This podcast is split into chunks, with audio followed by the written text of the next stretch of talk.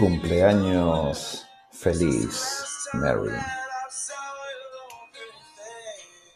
Hola, Mary.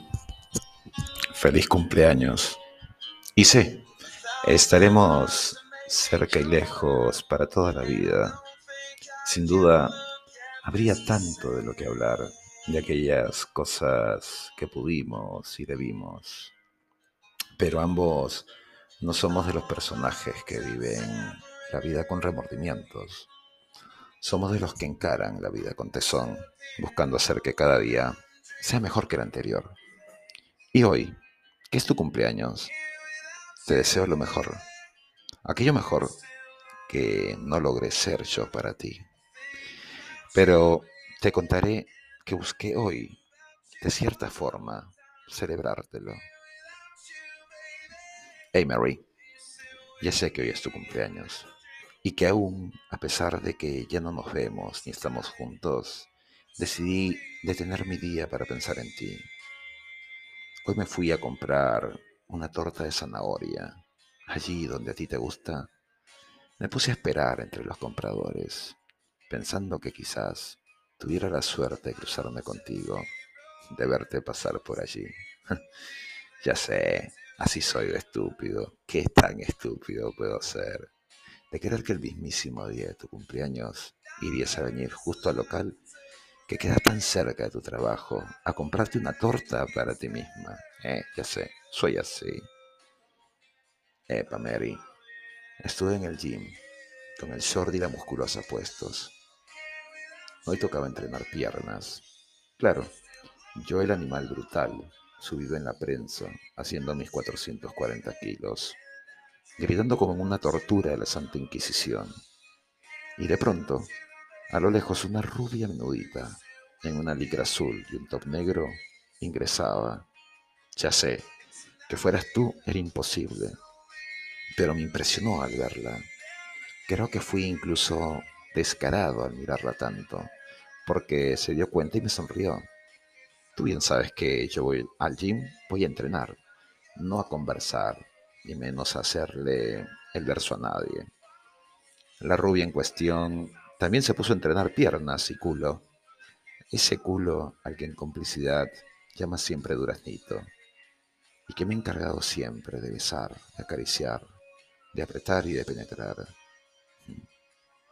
Uy, Mary, subí al coche y al vincular mi móvil con la computadora, me abrió la pantalla de opciones porque no quería vincularse automáticamente. Y me di cuenta que entre las opciones figuran iPhone de Mary. Y claro, la vida me sigue poniendo aquella canción de Three Doors Down, Here Without You. Ya sé, hemos tenido mil canciones más, unas tantas que te canté a ti y otras que tú me cantabas a mí. Pero esta me hace recordar aquel fin de semana largo, cuando hicimos imparablemente el amor y que de pronto lo único que mi alma pudo gritar era que te amaba. Estaba claro que había un poco de melancolía porque no sabía si eso se reeditaría, pero de pronto, a la siguiente semana, me mudaba a tu lado. Te vas a reír, Mary, porque de pronto pasé por el supermercado aquel, cerca de tu trabajo. Sí, ese mismo donde un zumbado vigilante nos pidió que por favor no nos besemos y toquemos tanto. Y pasé a comprar un poco de hidratante, que muy a pesar de estar ya en mayo, bien sabes que tomo tantísima agua. Eso siempre va a ser un tema de discusión contigo. Y es que a pesar de que ya no te llamo diez veces al día para preguntar por si has tomado agua, siempre seré el partidario porque te hidrates. Porque podría ser toda una clase nivel postdoctorado para explicar lo importante que es esa cosa andar con la botella de agua. Es más, ¿te hago el PPT? Te contaré, querida Mary, que hubo muchísimos zancudos y que me acordé de ti. Qué raro, ¿no? Con tu afición por echarle muchísimo alcohol a todo por desinfectarlo, o de aquella fijación tan tuya por bañar los pisos con cloro, para casi desinfectarlos en nivel laboratorio de pruebas biológicas. Ya te digo, en muchísimos quirófanos en España o en Latinoamérica donde he operado, jamás he percibido el olor a cloro tan fuerte que los ojos me lagrimeaban como aquella vez que usaste casi un galón de cloro solo para darle una pasadita de trapo al porcelanato de la cocina, sala y comedor. Llegando a casa, se me ocurrió darme el duchazo y me acordé de aquella afición nuestra por bañarnos juntos y hacernos el amor, de aprovechar la complicidad de las pieles jabonosas para pegarnos y deslizarnos así de juntos, de saborear tus labios y comerte los pezones, aún con sabor a jabón, o de penetrarte y obligarte a que te apoyes en las llaves de la ducha mientras el agua nos bañaba y yo, inmisericorde, te daba tremendo trajín, llevando tu culo a muchas revoluciones por minuto contra mi erección. Esa sensación de trabajo físico y placer, ¿te acuerdas? Combinada con el agua fría de la ducha que refrigeraba un poco nuestras pieles hirvientes. Hasta salir de la ducha, oh, tan cansados, con una felicidad brutal, ¿eh? Pero para caer rendidos en la cama. Y claro, yo ponerme recién a sudar mientras tomaba mis litros de agua para reponerme e irme por ese siguiente round. Ah, querida, se me vienen recuerdos de cama muy fuertes junto a tu piel. Aquello de subirnos a cualquier cama, sea en hotel o en el departamento viviendo juntos, para volvernos dos luchadores en un combate piel a piel.